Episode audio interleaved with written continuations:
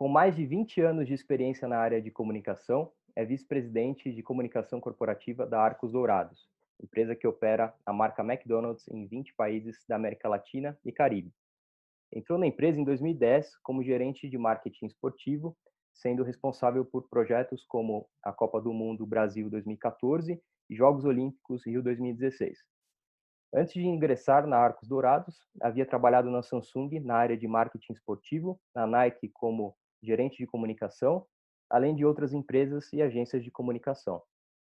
Tem bacharelado em comunicação social pela, pela Faculdades Integradas Alcântara Machado, a FIAM, e é especialista em comunicação corporativa pela Fundação Casper Libero. Foi eleito comunicador do ano pela ABERD, Associação Brasileira de Comunicação Empresarial, em 2017, e um dos profissionais de marketing esportivo do ano 2015 pela revista Meio e Mensagem. É esportista, realiza triatlo de longa distância, é um Ironman e recente sobrevivente de câncer, uma história que documentou no livro Rotina de Ferro, que foi lançado em, 2020, em junho de 2020. Estou quase chegando no meio dele aí. É, meu convidado de hoje é o Davi Greenberg. Davi, Seja muito bem-vindo ao Carreira Talks, cara, e obrigado pelo, por aceitar o convite aí. Vitor, eu que agradeço o convite, é uma honra participar aqui do Carreira Talks. Espero que a nossa conversa inspire bastante aí os jovens, as pessoas que estão começando na carreira e que também possa, é, de alguma maneira, motivar, inspirar todos a, a, a buscar aí os seus objetivos, sejam eles profissionais ou pessoais. Show de bola. A gente que agradece. E aí, pessoal, antes da gente seguir, queria reforçar um pouco do, do da estrutura do quadro do The Journey, o que, que vocês podem esperar. Aqui a gente entrevista grandes líderes do mercado e a ideia aqui do quadro nasceu da curiosidade de saber como é que foi a jornada desses grandes profissionais até aqui e o objetivo principal de conhecer as histórias, aprendizados, conselhos para aqueles que estão começando a carreira possam se inspirar também. É, a gente vai passar por tópicos aqui como os estudos, networking, grandes decisões, liderança para quem não é líder, que é um, tempo que eu, um tema que eu sou apaixonado aqui, curioso para desmistificar, é, futuro do trabalho, diversão, é, diversidade e inclusão e qualquer outro tema que pode, pode surgir. Davi, vamos começar, cara. Eu dei um resumo aí na sua bio que você mandou para a gente, mas conta um pouco da, da, sua, da sua jornada profissional, como é que você chegou até aqui. Bom, primeiro, são muitos anos já, já são mais de 20 anos de, de jornada profissional. Eu comecei minha carreira como estagiário, né, como acho que a grande maioria dos profissionais, dos executivos, que enquanto está na faculdade complementa os estudos, né, já tendo a primeira experiência de trabalho. Eu tive a oportunidade de, desde o do início da carreira, é, jogar em time grande, né, uma analogia até ao futebol, que é uma das minhas paixões é, e, e a, a, biografia que você mencionou há pouco revela que assim eu sempre joguei em time da primeira divisão, talvez nos, nos líderes aí, né? E isso para mim foi foi muito importante porque é, eu sempre é, tive essa esse mindset vencedor, né? De de trabalhar com bastante pressão, né? Inerente às grandes empresas, inerente aquelas aos líderes, né? E um, diante disso, também sempre buscar o melhor, né? não aceitar nada menos que o melhor, né? em função uh, da responsabilidade que, que todas as empresas que eu trabalhei uh, uh, tinha. Eu comecei minha jornada é, como jornalista, jornalista de redação, que enquanto estava na faculdade, né, eu sempre quis fazer jornalismo e uma vez na faculdade ter aquela experiência prática era algo que, que eu tinha muita vontade. E meu primeiro emprego foi na revista Época, né? A, a, a, famosa revista semanal Época, que naquele, naquele período, isso foi em 1998, ela estava começando, ela recém tinha chegado ao Brasil, estava ainda nos seus é, pilotos, né, que a gente chamava, nos seus números zero.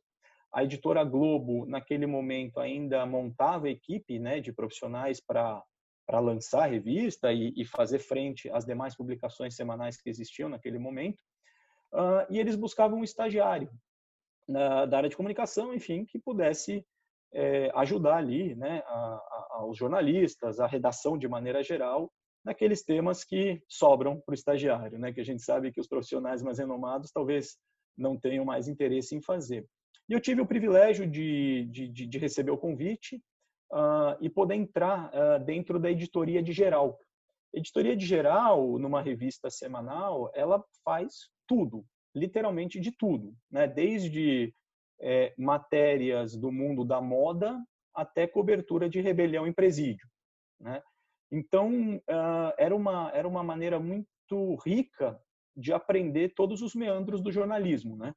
E, e, e, os profissionais ali dessa editoria eram profissionais altamente reconhecidos naquele momento, pessoas muito experientes e que me receberam de braços abertos. E, e foi muito legal, porque é, foi a minha primeira experiência prática uh, naquilo que eu queria fazer. Né? Então, assim, tinha semanas que eu é, me via uh, pesquisando, simplesmente, quer dizer, eu ia ao centro de documentação da Editora Globo e passava o dia pesquisando, não tinha Google naquela época, não tinha, né, os, os, os acessos à pesquisa não eram tão simples como, como hoje, então eu acabava é, é, passando assim tardes, recordo, e, e eu trabalhava tarde, é, enfurnado ali nas bibliotecas, buscando uh, elementos, buscando dados para fornecer aqueles repórteres, aqueles jornalistas que estavam apurando alguma matéria.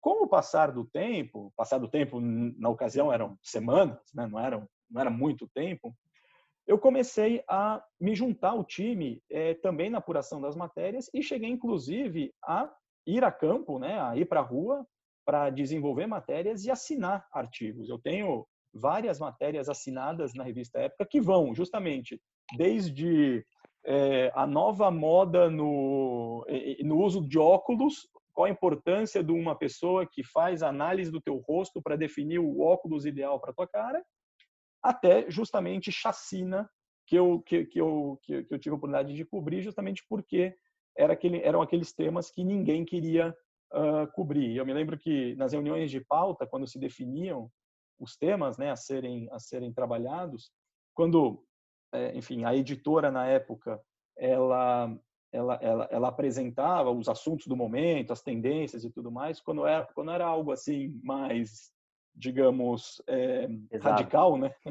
pesado, é, ninguém queria ninguém queria é, trabalhar naquele tema. Né? Cada um tinha uma desculpa para não, mas eu já estou na outra matéria, eu estou fechando um outro tema, todo mundo tinha desculpa. E eu sempre ela falava, olha, gente, eu tô aqui, se quiser eu, eu posso ajudar. E bom, e com isso me deu muita experiência, né, de poder ir à rua. É, passei por várias situações assim que hoje olhando para trás a gente dá risada, mas que na época foram pesadas, enfim, e que eu acho que isso me ajudou de alguma maneira a construir um pouco a minha é, essa minha talvez resiliência profissional, né, e a minha competência profissional de desde o início ter começado é, com aquilo que ninguém queria fazer, né? E eu achava o máximo, né? Achava o máximo ir para a rua e, e, me apresentar como um repórter da revista, sabe? Tinha, enfim, era bastante novo naquela época. Bom, posteriormente, é, depois eu, eu saí da revista para ir morar fora, enfim, fiquei um ano é, na Inglaterra, onde eu trabalhei, onde eu também fiz esporte. E quando eu volto, eu sou convidado é, para isso já era naquela nos anos início dos anos 2000 aquela bolha.com né que, que se formou.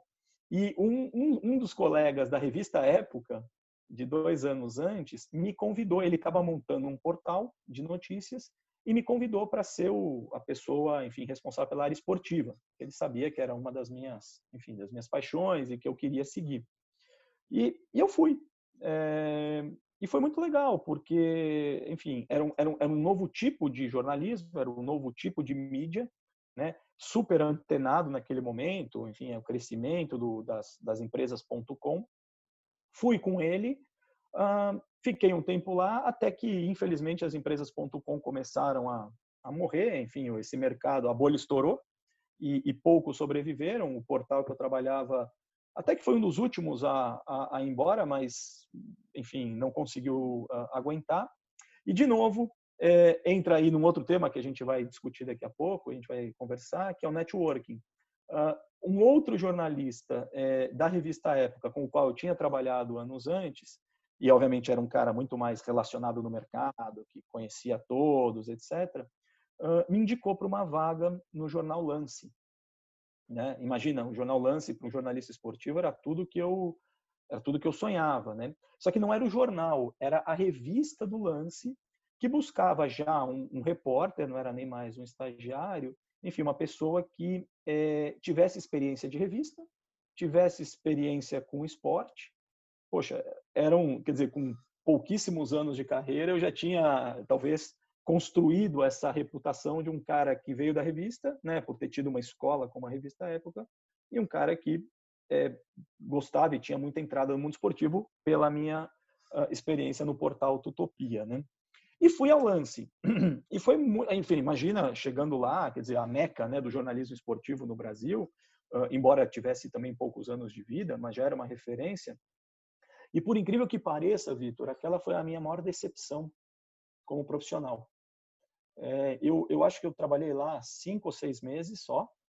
Uh, e assim, o dia a dia lá, é, cada dia que passava, eu percebia que não era aquilo que eu queria, sabe? Que foi uma frustração, mas foi uma frustração que eu reconheci muito cedo. Isso foi bom, né? E foi o primeiro emprego que eu fui demitido na minha vida. Fui demitido pelo telefone uh, por uma pessoa que eu prefiro não dizer o nome. Hoje eu sou amigo dele. Era meu chefe. Ele ficava no Rio de Janeiro, eu ficava em São Paulo e acabei sendo demitido pelo pelo telefone. Mas a demissão para mim é, foi difícil de tragar porque a gente tem um certo orgulho, né? Nunca tinha passado por aquilo, mas de uma certa forma foi um alívio para mim é, que talvez durante esse tempo não tenha tido a coragem de proativamente tomar uma decisão de ir embora, mesmo algo que eu que eu senti, que eu via no dia a dia que não era para mim, não era meu lugar, tá? Embora não tenha nada a ver com as pessoas, fiz muitos amigos é, é, lá e que eu cultivo até hoje, mas a dinâmica do trabalho, a, a, o dia a dia não, não bateu, não deu a famosa química, né? Bom, saí, fiquei um tempinho é, é, procurando emprego, tentando entender, é, enfim, qual, qual deveria ser o próximo passo. Era muito jovem ainda, então eu podia me dar o luxo de, de passar alguns meses ali me encontrando novamente. Quando, é, através de um amigo, de um outro amigo, aquelas coisas né, que a gente nem sabe muito bem por onde vem, uh, me chega um convite para é, me juntar a Edelman. Edelman é uma das maiores agências de comunicação do mundo, né, uma agência, enfim, líder de mercado e tal. E eles tinham uma vaga uh, para ser analista júnior uh, de uma das contas que, que eles tinham e que o trabalho era relacionado a ativar os patrocínios esportivos daquela marca que era cliente da agência. O salário era menor do que eu tinha na, no lance, menor que eu, do que eu tinha na, na Tutopia antes, mas, enfim, era a oportunidade que eu tinha de, como a gente diz no jargão aqui da comunicação, de, de, de pular para o outro lado do balcão e conhecer o que era comunicação corporativa, que até então era muito nova para mim. Né? Eu, eu, eu, tinha muita experiência do jornalismo de redação. Né? Ah, e também tem uma outra passagem aí que talvez tenha esquecido de falar, na Rádio Eldorado. É, então, eu também fiz rádio, fiz revista, embora tenha feito a revista do Lance, era, um, era uma, uma, dinâmica de jornal, então eu tinha uma certa experiência no que era a, a, a, redação né, jornalística, mas não conhecia o outro lado da comunicação empresarial, da famosa assessoria de imprensa. E fui. E, e, e, e diferentemente do que tinha passado no Lance, é, eu me encontrei ali. De repente eu vi que eu estava num lugar legal, com um dia a dia que eu, que eu adorava, é, rodeado de pessoas é, super competentes, muito bacanas, e via que aquele trabalho que eu fazia tinha uma razão, tinha um porquê. Enfim, e era um tema que eu adorava, eu tinha autonomia, e adorei é, a comunicação corporativa. Aí que eu fui buscar a pós-graduação na área de relações públicas, né? foi quando eu realmente me encontrei como profissional da área de comunicação. E dentro da agência, sim, eu tive uma carreira de sete anos uh, super vertical. Logo uh, assumi a, não digo a gerência, mas era, digamos, a coordenação dessa conta uh, que nós tínhamos, que era da área esportiva. Depois, é, um do, uma das minhas outras, é, enfim, áreas de interesse a tecnologia. Sempre gostei de tecnologia. E, e, e a Edelman tinha um núcleo de contas relacionadas ao mundo da tecnologia. Quando surgiu uma oportunidade, eu fiz essa migração e passei a atender alguns clientes dessa área de tecnologia. Eram empresas mais, é, talvez, verticais na tecnologia, eram temas um pouco mais densos, mas que também para mim foi um, foi um aprendizado. Eu estava acostumado a falar de esporte, agora estava falando de processador de computador, sabe? Falando de servidor, coisas que eu gostava, me interessava, mas nunca tive a, é, o conhecimento técnico nem nada, então eu também podia aprofundar aí. Até que um belo dia é, eu fui convidado para entrar na equipe uh, da Edelman que cuidava da conta da Samsung. A Samsung era o maior cliente da casa, portanto, aquele que, enfim, é, tinha uma grande responsabilidade lá dentro, uma equipe grande, é, tinham várias áreas de atuação, e eu entrei para liderar uma dessas áreas de atuação. Com o passar do tempo, uh, me tornei o gerente da conta, quer dizer, já o, o responsável por toda uh, por, por, todas as áreas de atuação, né, ou por, por, todas as áreas de comunicação desse cliente. E ficava, e meu dia a dia era muito mais ficar mais dentro do cliente do que na própria agência. O que me fez também desenvolver um, um, um relacionamento com os meus clientes maior do que eu tinha antes, quando o meu dia a dia era muito mais dentro da agência mesmo, né? muito mais no, no, no escritório. E agora, sendo gerente, eu tinha também uma, uma responsabilidade de relacionamento, de, enfim, até mais comercial mesmo, sabe? De encontrar as oportunidades no cliente, é, é, vender a agência para pro, os executivos da companhia e tudo mais. E aí, novamente, o networking é, me ajudou quando um dos, dos, das pessoas que eu tinha interface mais de dia a dia na, na Samsung é, me liga um belo dia e fala: Olha, Davi, estou é, sabendo de uma vaga, de uma oportunidade para uma vaga de gerente de comunicação na Nike do Brasil. Me convidaram para participar do processo, mas ele falando, né? Mas não era para mim, não, não é meu perfil, acho que não, não tô, não no momento, eu tô bem aqui na Samsung, é, enfim, mas, cara, a vaga é a tua cara. É, topa participar? E, poxa, imagina, é, uma pessoa que tinha tido experiência em redação, trabalhei sete anos numa agência diretamente com grandes empresas, e nos últimos dois anos desses sete, mais dentro da empresa do que na agência é, tinha vontade de conhecer o que era uma empresa mesmo, grande, né? o que era uma grande corporação. E quando o cara me vem com a oportunidade de trabalhar na Nike, na área de comunicação, quer dizer, era, não tinha como dizer não. E enfim, e aí entrei no processo, né? Era um processo seletivo, como como qualquer outro, e tive a oportunidade, enfim, o privilégio de passar. Fui, fui escolhido Uh, e entro então na Nike como gerente de comunicação, com uma responsabilidade muito maior do que eu acho que eu estava preparado naquele momento. Até porque o gerente de comunicação anterior era uma pessoa que ficou na Nike durante muitos anos, uh, um cara que teve um, um, uma exposição muito forte na época da CPI da Nike, não sei se você lembra, né, logo do, no início dos anos 2000, que eu como jornalista cobri quando estava no lance. Uh, e agora eu estava ali naquela, naquela responsabilidade. Obviamente era um outro momento, era um outro contexto, muito mais tranquilo, mas não deixava de ser uma responsabilidade muito grande.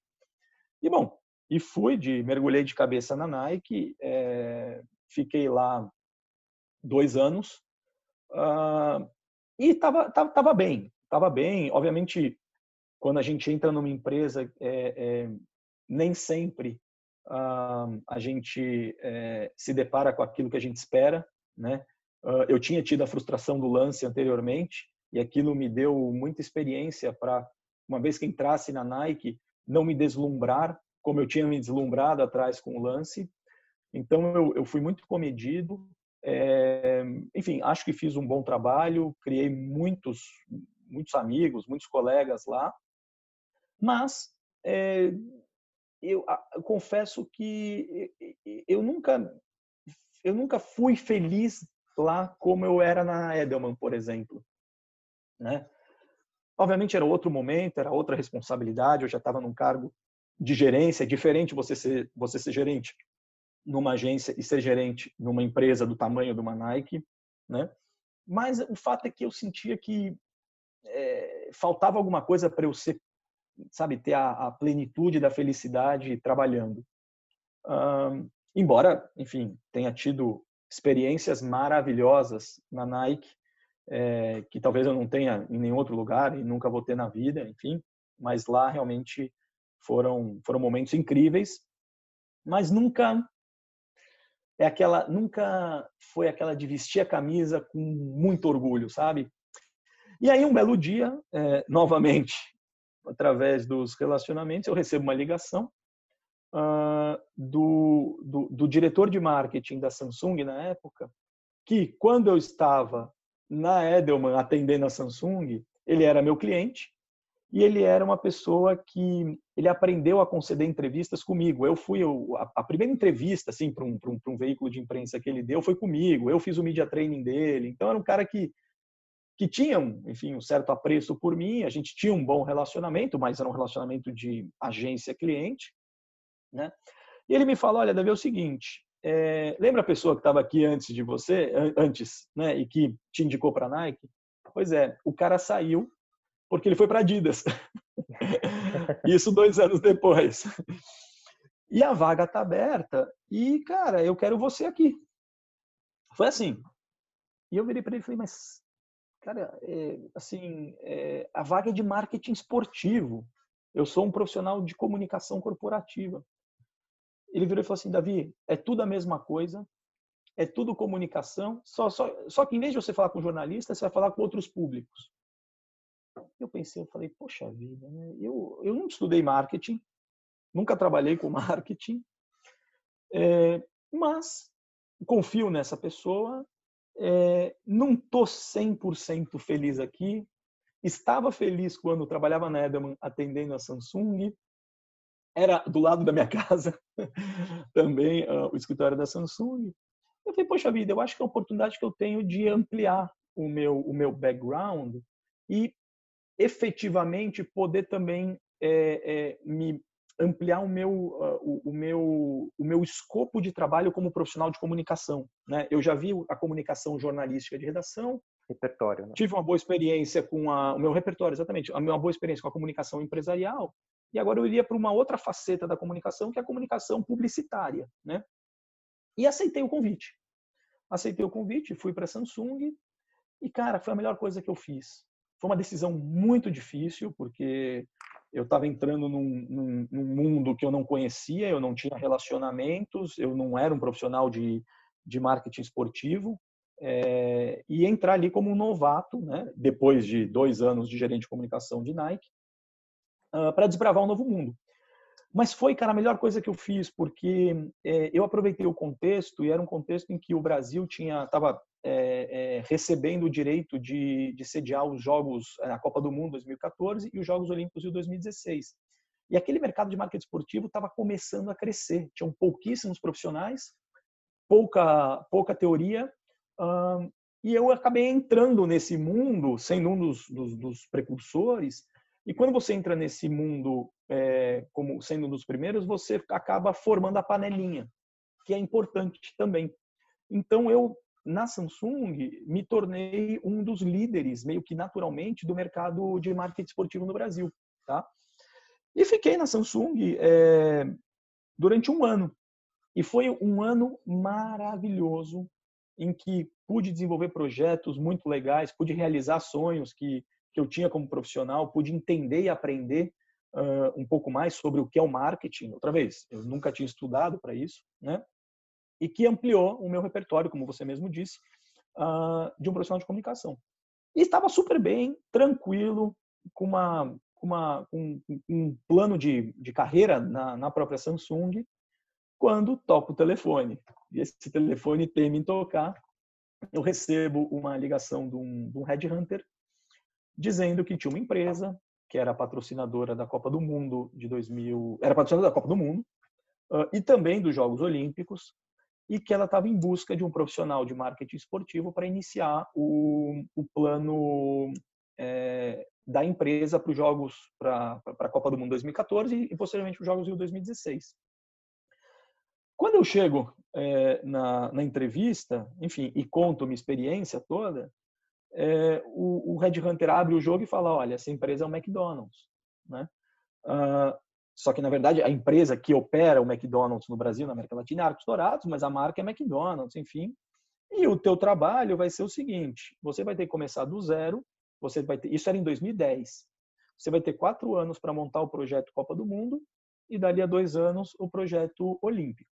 Tá? Nunca é, a, a, a, empresa no Brasil nunca teve ninguém nessa cadeira, é uma cadeira nova.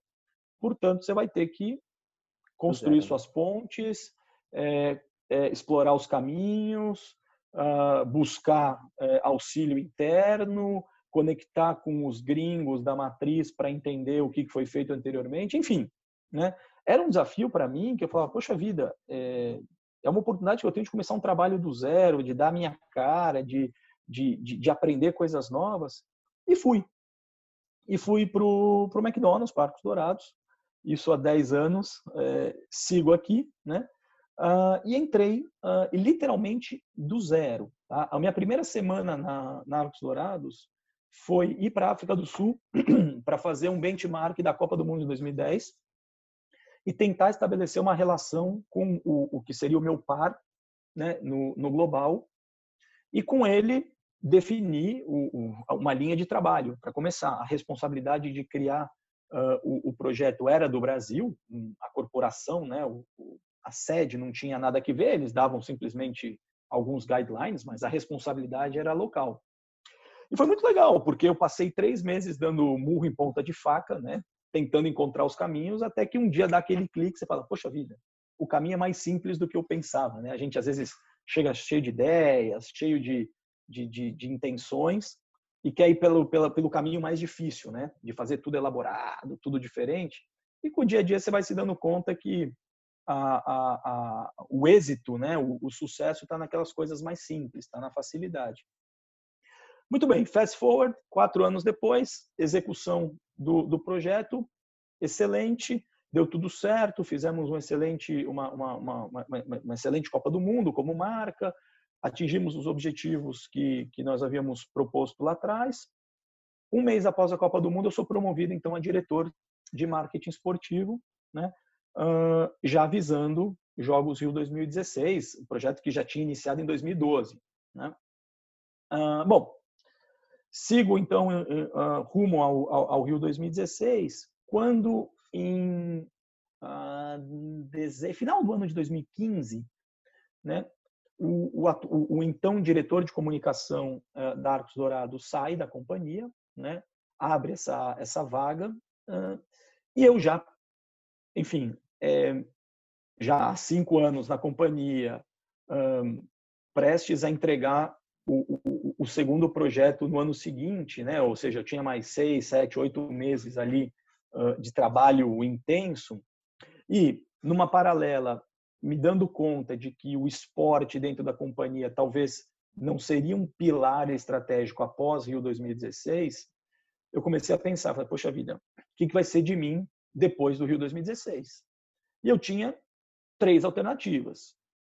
Terminando os jogos, a empresa me demite, né, me agradece e fala, então tá bom, tchau. Eu saí, agradecer a empresa e falar, gente, foi muito bom, vou buscar o meu caminho fora, ou ficar na companhia, porém em outra área. Eram, as três, eram os três caminhos que eu tinha. Quando abre a vaga de, de diretor de comunicação, eu falei, poxa vida, é tudo que eu precisava, porque eu sou um profissional de comunicação, né, embora já tenha tido, tenha ficado quase 10 anos fora, mas eu sou um cara de comunicação. Estou na companhia já há, há cinco anos, portanto, eu não sou um novato, eu conheço, enfim, como as coisas funcionam. E eu tenho interesse em voltar para a área de comunicação, porque após os Jogos Rio 2016, eu que, de novo, já estava muito dentro desse segmento de marketing esportivo, fazia parte das associações e, e, e, das reuniões, enfim, de todas as discussões, via que, infelizmente, o Brasil passaria por uma ressaca é, após o Rio 2016 em relação ao esporte e esse mercado ia cair naturalmente. Então, as oportunidades nesse segmento, uh, mesmo fora, uh, iam ficar mais, mais restritas. Então, eu me apliquei para a vaga é, e dei tudo de mim para poder passar né, e voltar para a área de comunicação. E passei e voltei. Né? É, nos primeiros seis meses trabalhando os dois projetos, né, a área de comunicação normal e a reta final do projeto olímpico. E após a, a, entrega dos Jogos Olímpicos, isso em setembro de 2016, né, Jogos Paralímpicos, após, uh, bom, então eu deixei a função de marketing esportivo e me foquei somente na área de comunicação corporativa. Dois anos depois, é, trabalhando na área de comunicação corporativa, fazendo um turnaround na área e, e reposicionando a área de comunicação corporativa e também já voltando para o é, digamos assim, para o dia a dia da área de comunicação dentro e fora da companhia, né? Imagina que eu fiquei quase 10 anos fora, então eu tinha que me atualizar sobre o segmento, sobre o mercado. As agências que existiam 10 anos antes já não existiam mais, outras surgiram, o mundo mudou, as maneiras de se comunicar mudaram, os veículos mudaram, os meios mudaram, enfim. Então, esses dois anos foram muito intensos em, é, em, em desenvolver internamente o, o trabalho que eu precisava e me reciclar como profissional da área. É, tive a oportunidade de, de ser reconhecido durante esse tempo, até em 2017, como o profissional de comunicação do ano, e esse, para mim, foi o, o, grande marco de, de eu me reafirmar que eu estou de volta à área de comunicação. Né? Poxa, agora eu fui reconhecido como profissional de comunicação novamente. E em 2018, é, no contexto né, de, de, de, de toda a doença que eu tive, no meio do tratamento, a, o, a pessoa que era meu chefe na época, que era o vice-presidente de comunicação da Arcos Dourados, deixou a companhia, tomou a decisão de, de ele aceitou uma outra proposta e, e, foi embora. E eu era a pessoa mapeada na linha de sucessão e assumo então em dezembro de 2018 a vice-presidência de comunicação da Arcos Dourados para a América Latina, cargo que eu estou até hoje. Davi, Cara, obrigado por compartilhar. Eu tô cheio de perguntas aqui. Eu não quis interromper porque estava muito, de fato, muito gostoso de escutar a, a trajetória. É, é, muito legal, né? Você escutar a história contada assim e ver como as coisas foram se conectando. E, enfim, eu queria, eu queria voltar, voltar em algum, alguns temas aqui. De certa forma, a gente abordou tudo que a gente queria falar. Que eu queria é, voltar em, algum, em alguns momentos da sua, da sua trajetória para a gente ir explorando algumas, algum, algumas passagens aí. É, e aí vamos tentar fazer é, de, forma, de forma breve para a gente aproveitar tudo, senão eu não vou conseguir bater vamos o lá. horário que a gente bateu aqui. Mas vamos lá. É, a gente recebeu aqui uma das convidadas em um outro, um outro quadro aqui, foi a Camila Olivo, que ela é uma das hosts lá do, do CBN Professional. E, e, ela retratou o dia a dia de um, de um profissional, um jornalista ali. E eu lembrei na hora, a hora que você começou a falar ali das, dos seus primeiros passos na época, é, e aí o que eu já que eu já acompanhei, né, de uma de uma, uma mídia impressa para uma mídia digital, a, a, mídia impressa ela perde um pouco na, na, na, tempestividade da informação, né? Pelo fato de ser ali semanal, como você colocou na, na sua base, é, você perde um pouco. Ao mesmo tempo, eu fiquei imaginando aqui, uma base semanal de uma revista, imagina o caos que não, que não era, né? De você é, deixar os materiais prontos ali o mais rápido possível, fazer toda aquela pesquisa de campo e alinhamentos internos ali. Cara, se pudesse, eu, e pelo que eu entendi da sua, da sua trajetória, foi um, como primeira experiência, foi onde você se desenvolveu bastante, principalmente pela disponibilidade, né? De estar sempre disponível ali para tomar e topar qualquer uma.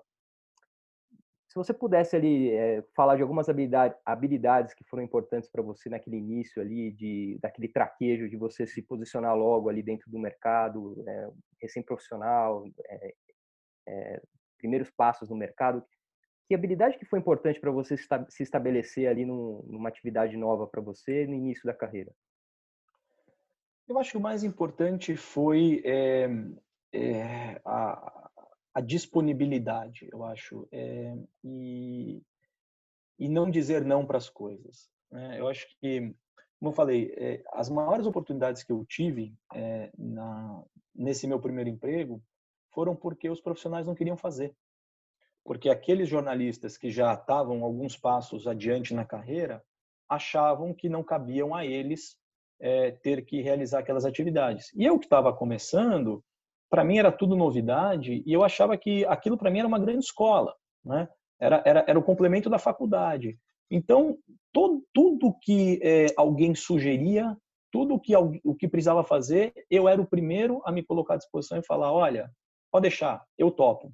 E isso me deu muita, muita, é, é, diria assim, é, muita habilidade em vários temas. Por exemplo, escrita.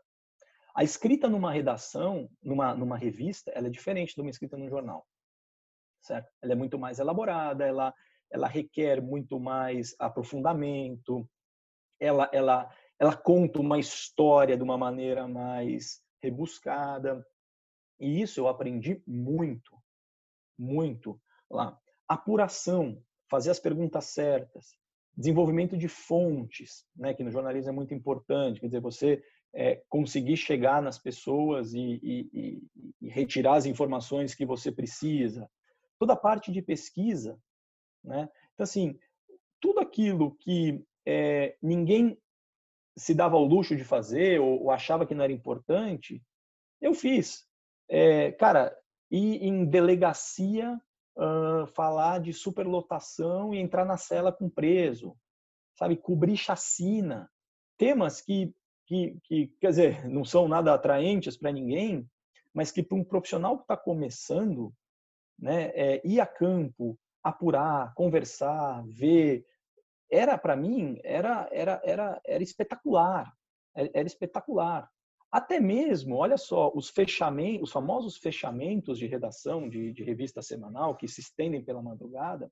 Eu era a pessoa que na hora do jantar, quando a, a, a, os, os, repórteres ali estavam a, mil escrevendo e, e dialogando com, com, os editores, eu estava mais ou menos ali meio que sem muita função, mas estava lá presente. Eu poderia pegar minhas coisas e ir embora para minha casa, porque eu não tinha mais função, mas eu estava lá olhando e participando do fechamento para ver aquela atenção. E sabe o que eu fazia?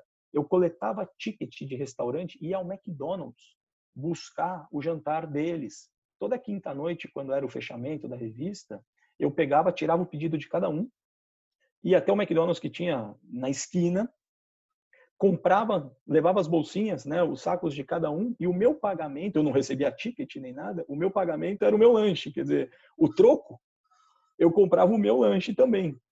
Então, assim, fazer coisas que, quer dizer, hoje olha e fala, pô, hoje eu vou fazer isso? Não sei. Será que um garoto de 18 anos vai fazer isso? Hoje, não sei, o mundo mudou, mas eu fiz e foi muito importante. Acho que aquilo me construiu muito para frente, para mim e eu acho que os outros olhando para mim. Tanto que eu consegui dois empregos posteriores é, através do relacionamento, né, dos relacionamentos criados nesse meu primeiro emprego, no que eu era um, um, um estagiário, um garoto ali recém-chegado. Né? Muito legal, muito legal. E essa, essa imagem é legal, né? De você. Fiquei, fiquei visualizando que você comprando os lanches num lugar onde você trabalharia no, no futuro. Pois é. Uma bela posição. Muito, muito legal. Predestinação. Conectando com o ponto aí que você deu de bandeja, eu não vou deixar de, de, de aproveitar para chutar essa bola aí. Networking. É, você citou aí, eu vi de fato como foi importante as suas, as suas, as suas movimentações aí de carreira, de, de ter esse relacionamento com, com outros profissionais. Como é que você enxerga esse tema? E se você pudesse é, desmistificar isso para as pessoas, o que é de fato o teu dia a dia? Se você tivesse que, que explicar isso para alguém que está começando a carreira, como que você definiria esse tema? Como é que você faz isso? Eu acho que o networking é, é fundamental no mundo profissional, tá? não só no mundo corporativo, mas eu acho que hoje em dia, é, e já vem de alguns anos, mas hoje em dia e daqui para frente cada vez mais, é, a confiança é, é, fundamental na hora de você conseguir fazer um negócio, seja ele qual for. Né? Dificilmente as pessoas é, vão é, embarcar num projeto de quem elas não conhecem, vão investir uh, onde não, não, não, não, sabem quem está por trás, quais são os valores, é, quem são as pessoas que estão comandando aquele negócio, né? Então, assim, o networking, por princípio, já é algo básico para um profissional, né? Um profissional do mundo corporativo, então, mais ainda, né? E networking não é simplesmente para você ter as pessoas ali certas na hora de pedir emprego, né? ou a quem pedir, ou, ou, ou, aqueles que te pedem emprego. Eu acho que o networking é algo que ele, ele, ele ajuda uh, a você fazer melhor aquilo que você tem que fazer, ou facilitar o acesso às informações que você precisa. Né? É, networking, outra vez, é, eu acho que ele deveria constar no job description de qualquer profissional. Né? E o que é networking? Não é, não é você. Networking é você, na minha opinião, né, a minha visão, eu acho que é você ter, você conseguir aplicar no seu dia a dia princípios básicos da educação e do respeito, né? E da curiosidade que é inerente a cada um de nós, uh, para é, estabelecer contatos com aquelas pessoas que têm aquela informação ou, ou, ou podem agregar a você, né? Existe o, o, o, o networking estratégico uh, para uma finalidade que você pretende. Né? Então, você vai estabelecer networking com os headhunters para que eles possam né, um dia lembrar de você e te sugerir para algum processo, enfim, que esteja, que esteja acontecendo.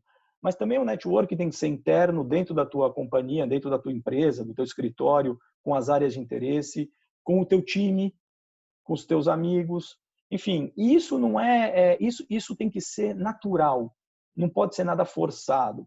Existem técnicas, existem, quer dizer, pessoas que eventualmente separam ali alguns minutos, uma parte do seu dia para estabelecer contatos, é, manter uh, relacionamentos. Hoje em dia é mais fácil com as redes sociais, né? Uh, enfim, você deixar um comentário para algum tema que alguém escreveu e que é do teu interesse, ou, ou, ou você, é, é, enfim, uh, fazer alguma recomendação de algo para aquela pessoa que você sabe que que aquilo vai interessar ela. Tudo isso são técnicas, mas que tem que ser feitas, tem que serem feitas de maneira genuína, tá? Eu acho que hoje talvez é, eu tô, eu, eu tenho um dia a dia que talvez eu muito mais recebo do que procuro, né? Uh, eu vejo que tem muita, eu não queria falar falsidade nisso, mas tem muito interesse, né, raso, superficial daquela pessoa que, que, que, quer, te, que quer, ser, quer ser teu amigo no, no LinkedIn e logo que você uh, uh, dá o ok, enfim, aceita, já vem uma mensagem é, como se nós nos conhecêssemos há muito tempo, né? então, assim, eu acho que tem que é, é um processo de construção, é um processo que não tem, eu acho que não tem começo, meio e fim. Eu acho que é constante. Talvez não tenha certo ou errado. Eu acho que cada um tem a sua forma uh, o seu perfil né, de, de, de chegar ao outro, mas o que é fundamental é, networking é fundamental. Se você não tiver, você vai estagnar e você e não adianta é, é, mandar o teu currículo aplicando num desses sites de aplicação de currículo, porque ele vai terminar na pilha e não vai ser visto e quem vai ser visto é aquele que vem indicado por outro. Então essa é uma realidade tá certo? Assim, é, é talvez estou sendo bastante direto, mas acho que é importante dizer às pessoas que é, o relacionamento se cultiva desde o dia um, tá? Uh, eu estou falando também muito baseado na minha experiência pessoal. Eu acho que eu só estou hoje aqui é, muito em função do network. Acho que tem um pouco da minha competência, do meu trabalho, mas também muito em função uh, do relacionamento que eu consegui cultivar desde o primeiro dia que eu entrei no meu primeiro emprego há exatos 22 anos atrás. É interessante. É, de fato, não é só o, o é, não é só o emprego, a vaga, a motivação, a movimentação, né? É, o objetivo maior do networking. Eu vejo com é um interesse genuíno de conectar com as pessoas. Assim, e quando você tem esse interesse sem esperar nada em troca e mantém a agenda de, de contatos, né? de, de, interações com aquela pessoa ali, porque não adianta você, como você bem colocou, entrar em contato com essa pessoa só quando você precisa de alguma coisa. Então, se você é o tipo de pessoa esquecida, use um, um, um método aí que seja, como você é, colocou também, é, sei lá, um Excel que você coloca o último última data de contato ali, que você consiga manter a tua, a tua rede aquecida, é, porque não é só a vaga, né? Eu, eu, ao longo da minha carreira, eu tive contribuições incríveis dentro de projetos, de acionar amigos e falar, cara, eu tô com dificuldade aqui nesse projeto, como é que você o que, que, eu posso fazer aqui? Poxa, eu acho que você pode aplicar esse, esse tipo de método, por exemplo. Então, são ajudas que você, ao mesmo tempo que você ajuda, você é ajudado é, na sua carreira, que é super rico. E aí, como você começou falando, não é só na sua vida profissional, né? Então, se você levar para sua vida pessoal, idem. Você precisa de um médico, você precisa de um, um borracheiro, pneu, pneu furou. Ele, é, a vida é assim, né, de, de relacionamento. Então, é muito, muito legal os pontos que você colocou. Eu queria conectar com o próximo item aqui de, de decisões. E aí eu, eu, peguei dois, dois episódios aqui de, da sua fala de, de decisões, que foi a ida para a Samsung e depois a ida para o McDonald's. É, e eu queria que você comentasse um pouco de como é que foi o processo decisório dessas, dessas, é, dessas suas duas movimentações. Se você quiser falar de outra, fique à vontade.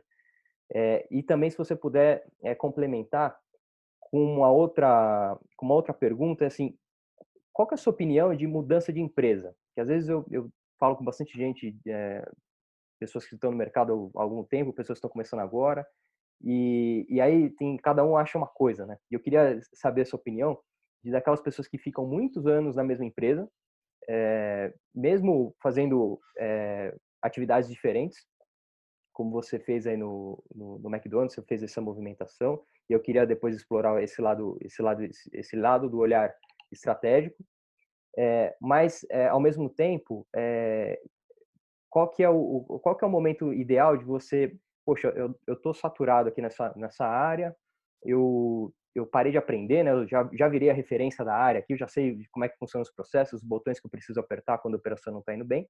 É, qual é o momento certo de você ir para uma outra área dentro da empresa, ou talvez mudar de empresa e para fazer alguma atividade complementar, ou talvez até a mesma atividade? Qual é o seu olhar sobre isso também? Então, decisões e esse olhar de, de muito tempo na casa.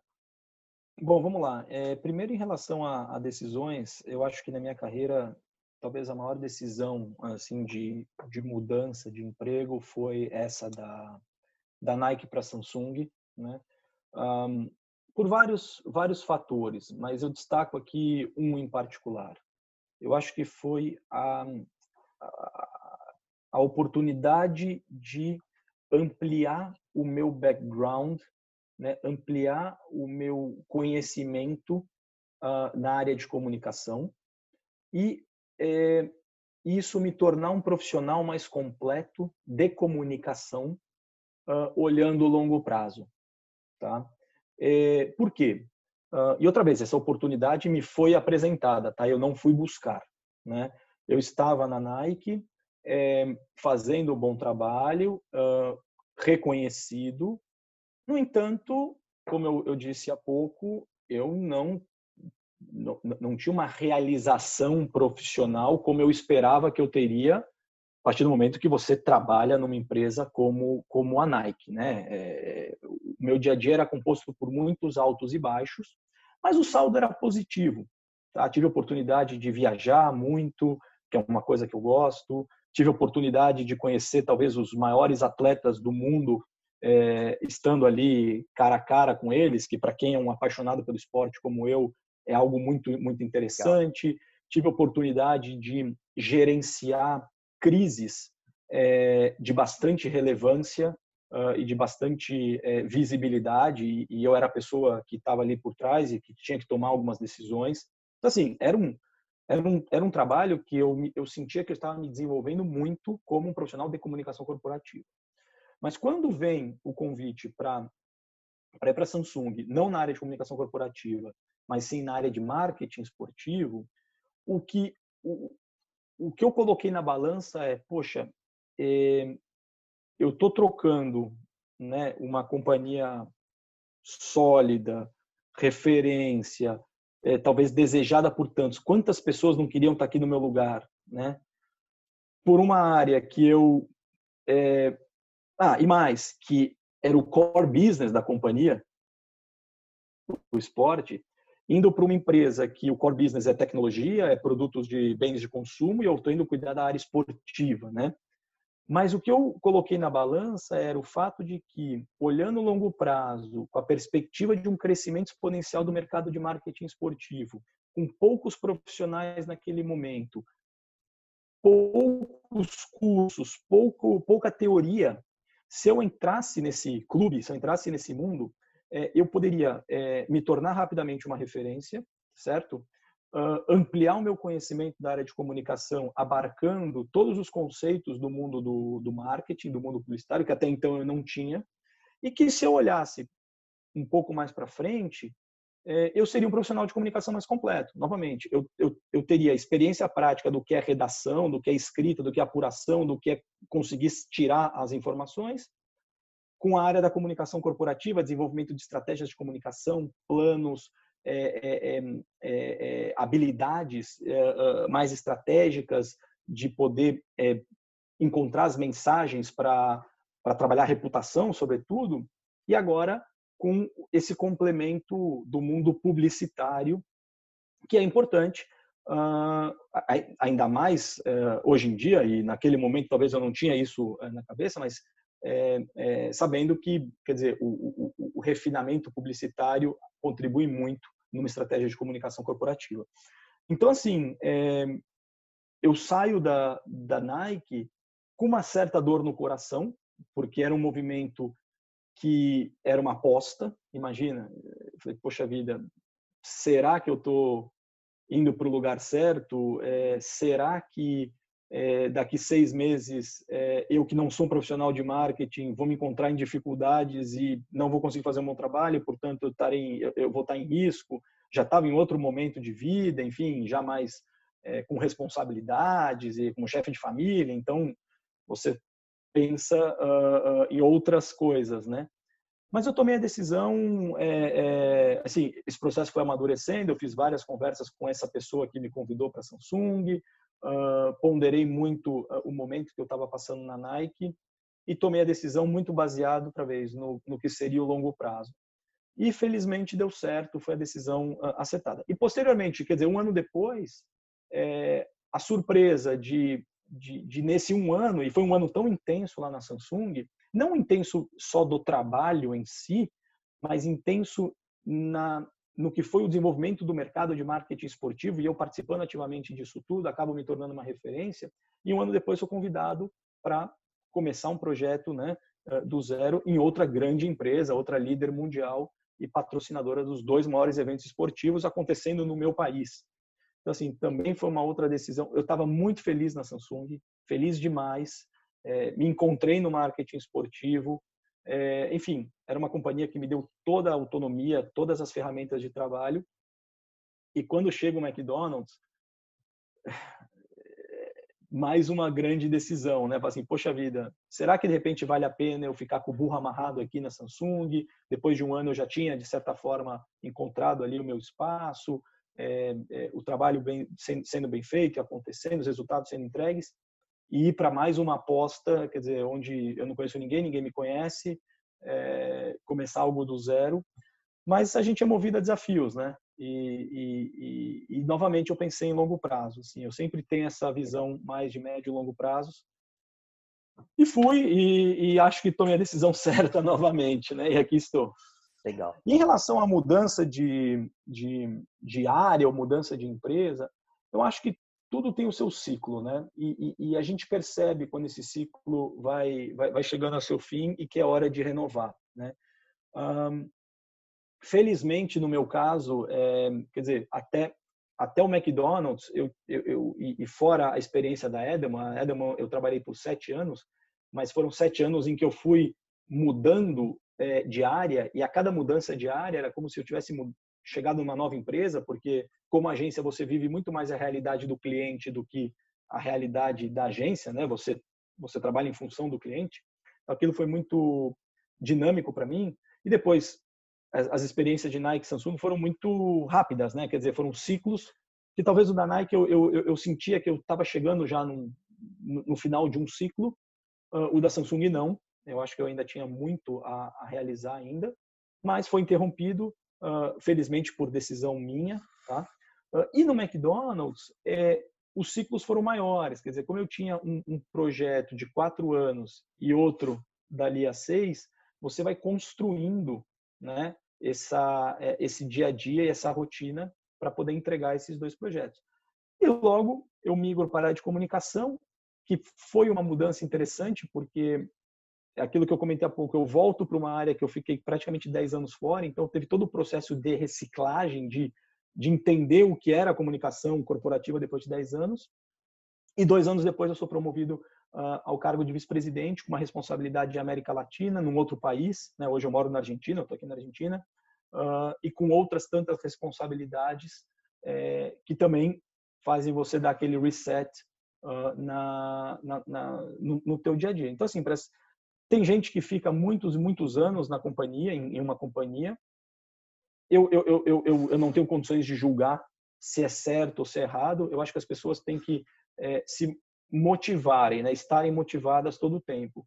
E se a pessoa consegue encontrar motivação estando no mesmo lugar por muito tempo, eu acho que ok. Tem aquelas pessoas que talvez não consigam, que precisam de outro desafio, precisa de novos ares, o que também é normal.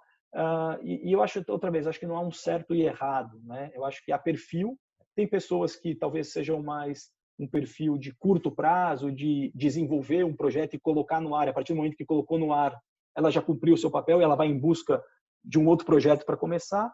Tem aquelas que são mais, talvez, executoras, são mais pessoas do, do dia a dia, que tem um perfil mais de, de, de, enfim, de se manter no mesmo lugar. Tem aquelas pessoas, talvez, que se mantêm num lugar por conveniência, uh, porque está lá muito tempo, porque tem medo da mudança.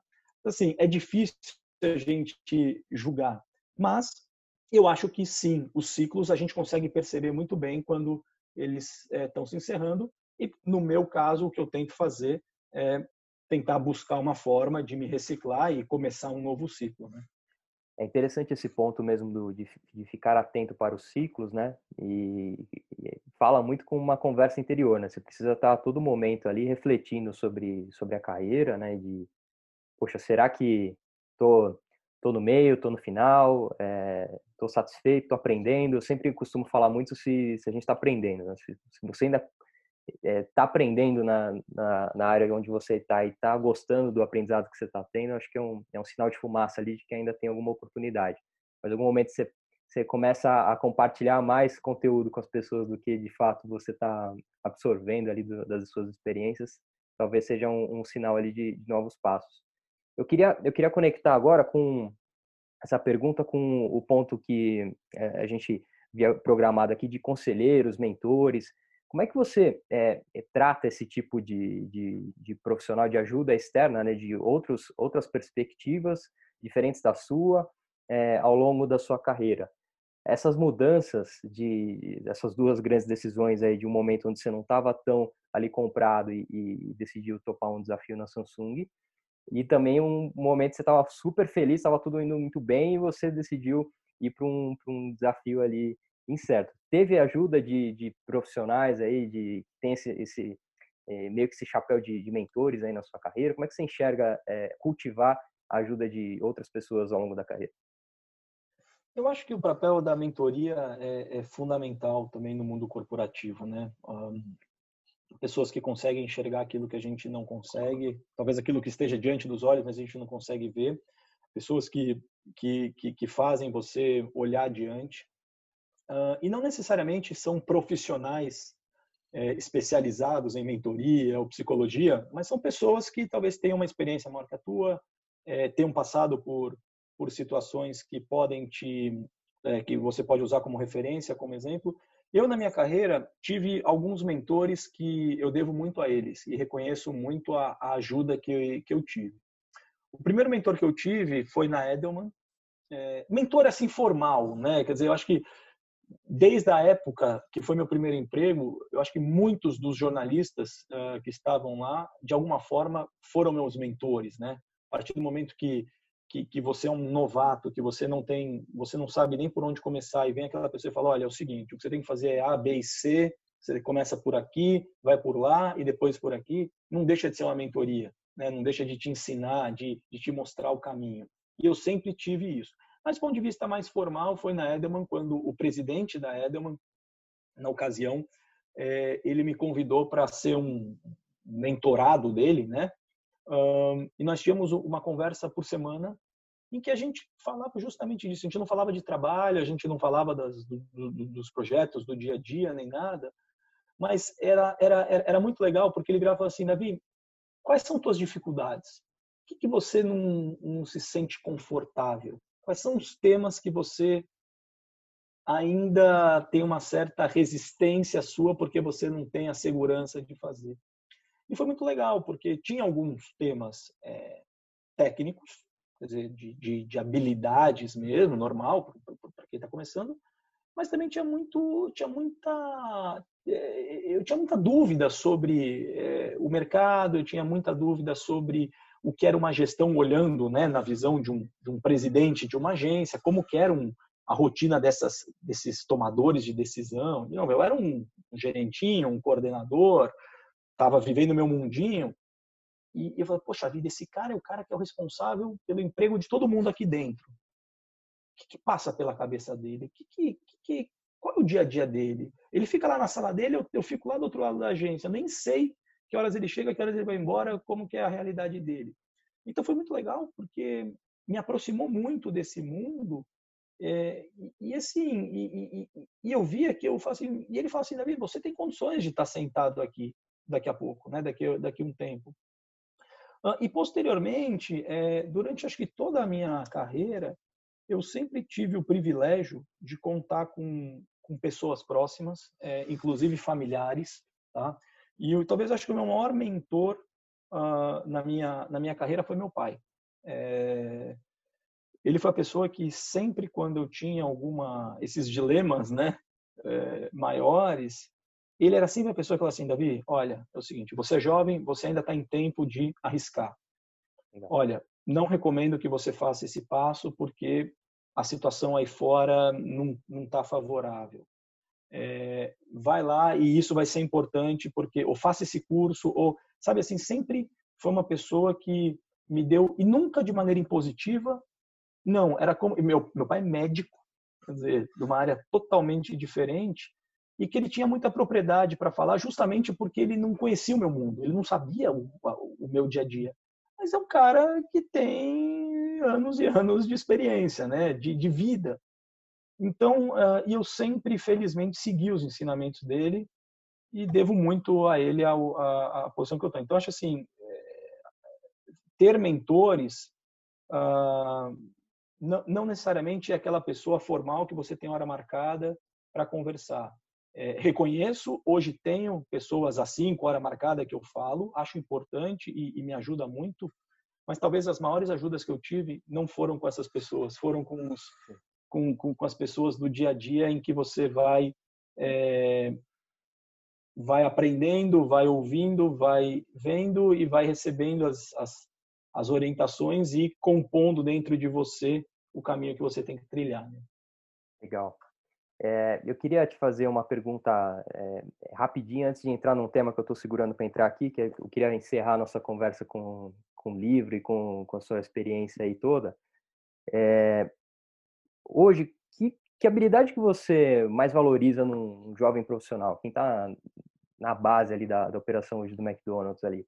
Quem está no início da carreira, o estagiário recém-promovido, que tipo de habilidade que você é, é, talvez a, a, comportamental, né, que a técnica a gente desenvolve, mas a comportamental é, é dá mais trabalho, é, digamos assim. É, que tipo são os, os, soft skills que viraram hard skills, né?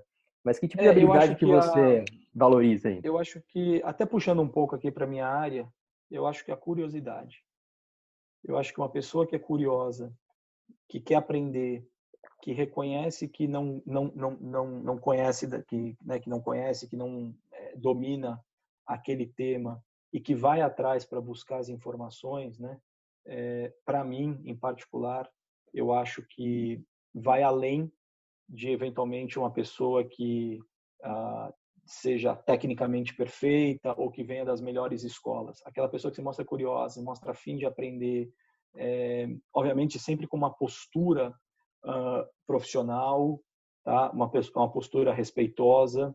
Né? Eu acho que a, a postura de trabalho em equipe, solidário e curioso, para mim, eu valorizo muito mais do que uma habilidade técnica ou qual é a escola que aquela pessoa se formou. Então, eu, eu, eu em particular, é, reconheço muito esses atributos. Muito bom. Bom, vamos lá. Eu queria, é, e aí compartilhando com todos, né? É, o, o, Davi, a gente falou rapid, rapidamente na bio, ele faz triatlon, é Ironman, é, eu acho que eu nunca falei disso aqui para a turma, mas eu, eu pratico meu meu triatlo, claro que não é no nível do cara, eu estou né, no, tô no short ainda, não estou no, não tô nos, nos de longa distância ainda, mas eu chego lá. E, mas assim, eu conheci a história dele no, num episódio do, do Endorfina Podcast, do, do, meu amigo Michel. Vou colocar na descrição aqui, que eu acho que foi uma, uma puta aula de vida. É, vocês ficaram um tempão lá falando, eu acho que vale a turma ir lá para ver na íntegra ali a conversa, até pelo tempo pouco que a gente tem. Mas eu não queria deixar de abordar aqui é, o, o, esse tema contigo, é, que é o, o, câncer recente que você superou aí. Eu queria que você pudesse compartilhar com a gente como é que foi essa experiência.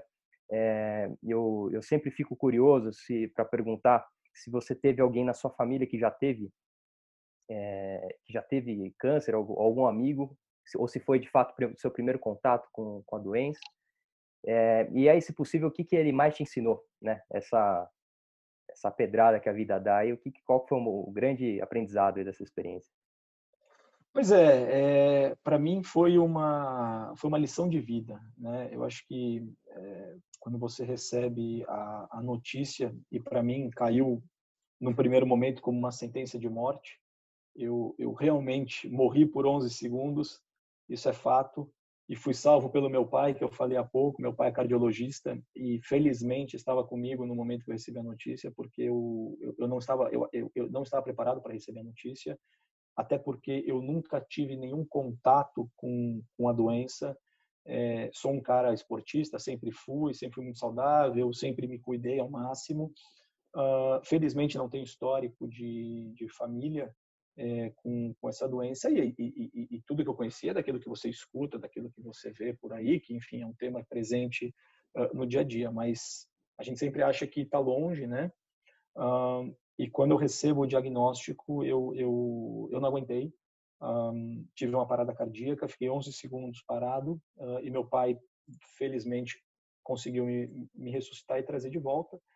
Uh, e, e, eu acho que o, o, o, bonito dessa história é como transformar uma sentença de morte numa afirmação de vida, né? Uh, eu me apoiei para isso, eu me apoiei muito nos ensinamentos do esporte, né? Como você colocou, eu sou eu sou esportista e esportista de de alta resistência, uh, que para mim é uma válvula de escape, é uma é uma paixão que eu, que eu que eu tenho desde pequeno, mas que sempre me serviu como uma grande terapia, né? uma válvula de escape para, enfim, a rotina insana que todos nós temos do mundo corporativo, uh, mas que me trouxe muitos ensinamentos. Né? Quando a gente se dispõe a, a treinar para provas como um Ironman, como uma maratona, a gente sabe que aquilo exige muito sacrifício, né? sacrifício psicológico, mental, físico. Uh, e eu, de certa forma, já tinha tido cinco Ironmans nas costas, é, de alguma maneira aquilo, né, aquela rotina de treinamento para Ironman uh, me ajudou muito a superar a nova rotina que eu teria dali para frente uh, para superar o câncer, que eu sabia que tinha muitas muitas similaridades com o, a preparação para uma prova tão tão tão longa e tão exaustiva como como é um Iron, por exemplo, né, em que é necessário muita resiliência, muita disciplina, uh, muito muito cuidado, é, muita obediência, né? Uh, enfim, ser um, um, um, bom atleta ou ser um bom aluno é, era aquilo, ou ser um bom paciente na, na ocasião, era algo que eu precisava ser e na minha cabeça eu consegui é, criar esse paralelo do, e, e, tornar o que era o desconhecido para mim, né, que era o enfrentamento de sessões de quimioterapia, depois eu fiz transplante de medula, etc., em algo mais conhecido, quer dizer, era, era, era de alguma forma na minha cabeça eu ia eu ia eu ia treinar para um outro Ironman, né?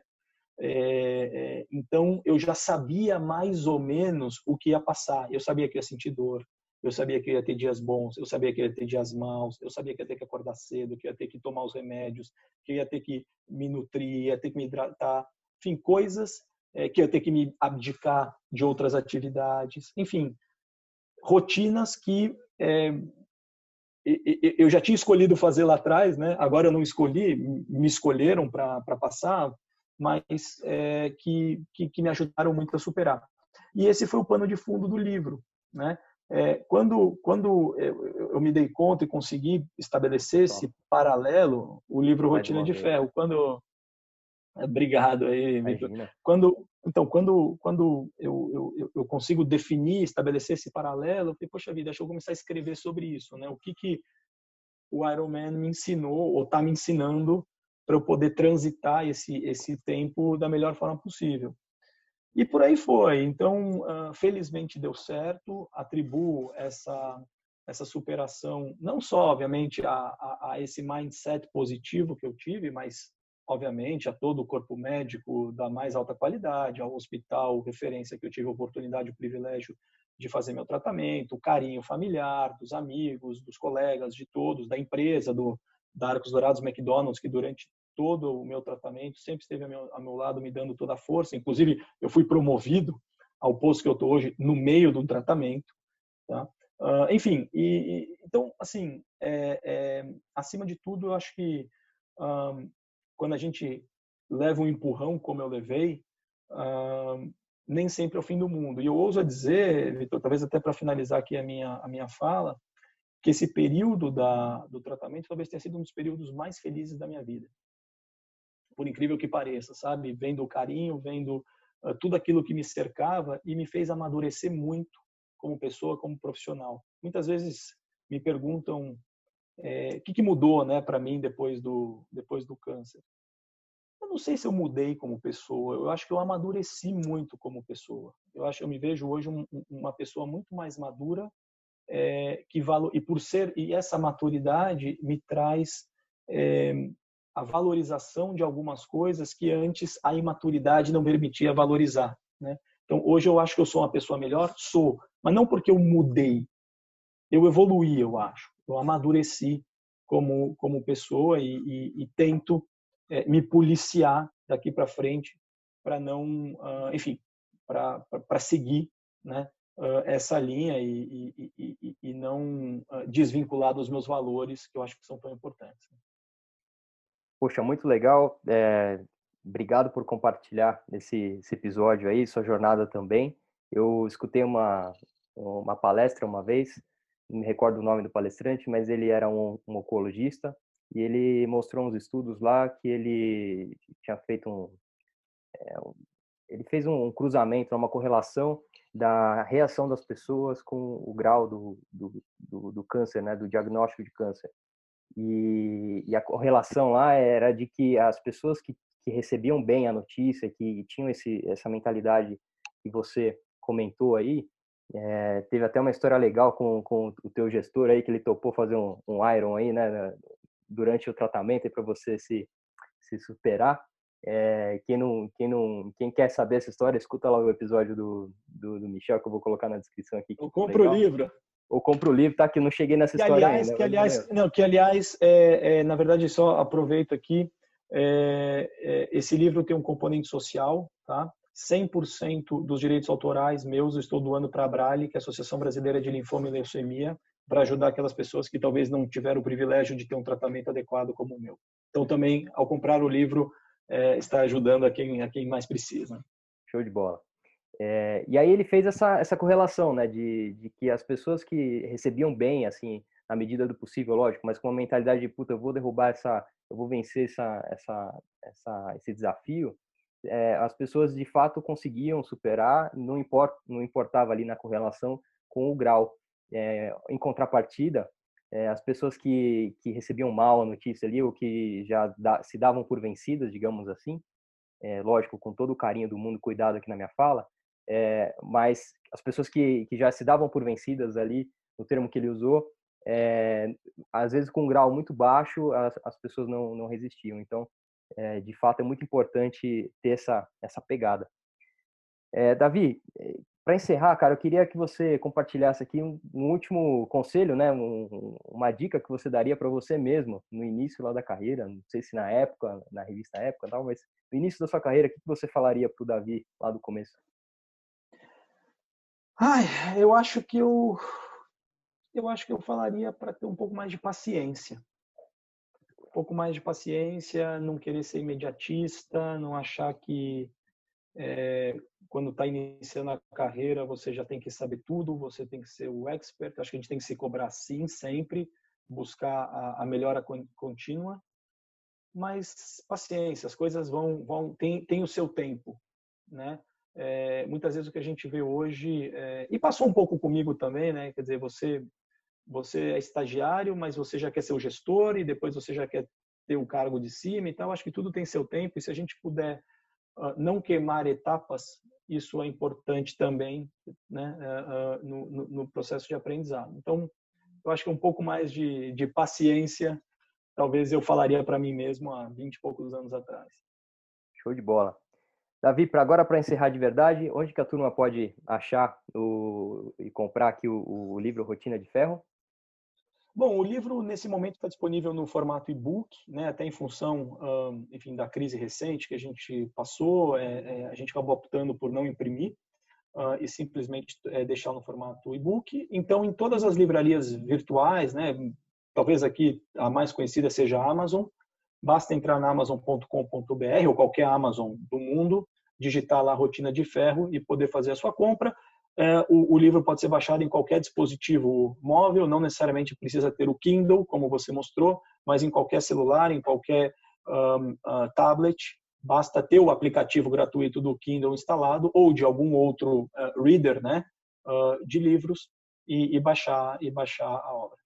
Show de bola. Eu vou colocar os links aqui da, da do Davi e da, e da obra aqui na, na descrição do vídeo para que vocês consigam acessar facinho aí. E Davi, cara, queria super e tem, te, e tem também o site, perdão, só para e tem também o site Rotina de Ferro, ah, né? uh, rotinadeferro.com.br é o site do livro e lá tem, todas as instruções e acessos uh, às lojas virtuais. Perfeito, eu coloco o link lá também do, do site Rotina de Ferro. Davi, cara, muito obrigado pela, pela sua atenção aí, sua disponibilidade, sua agenda louca aí, sua rotina de ferro, você abriu um tempinho aqui para pra gente, cara. Muito obrigado, viu? Eu que agradeço, Vitor. Obrigado você pela, pela oportunidade. Um prazer. Adorei ter conversado com você e com seus ouvintes. Parabéns pelo teu trabalho, parabéns pelo projeto e espero que todos gostem até uma próxima oportunidade. Valeu, Davi. Um abraço. Opa, obrigado por ter visto esse vídeo até aqui. Espero que ele tenha sido útil para você de alguma forma. Se você quiser continuar essa jornada de evolução da forma como você faz gestão da tua própria carreira, dá uma olhada nesse mini curso aqui embaixo. É um mini curso de personal branding, de gestão estratégica de carreiras, onde eu compartilho com vocês os principais insights que eu tive numa formação em branding lá no High University. São cinco tópicos ao longo de três aulas, mais de uma hora e meia de conteúdo em vídeo, tem material de apoio, recomendações de estudo, tudo gratuito para vocês. Fiz com bastante carinho e tenho certeza que vai te ajudar na, na tua evolução como profissional. Se você quiser também manter contato com a gente em outras redes sociais, aqui embaixo você nos encontra tanto no Instagram, Facebook, LinkedIn e podcasts também. Não se esqueça de se inscrever aqui no canal, clicando aqui embaixo na minha foto, assim você fica sabendo quando os novos vídeos forem publicados. Vai lá no mini curso, te espero lá dentro para a gente continuar junto essa jornada de evolução. Um abraço.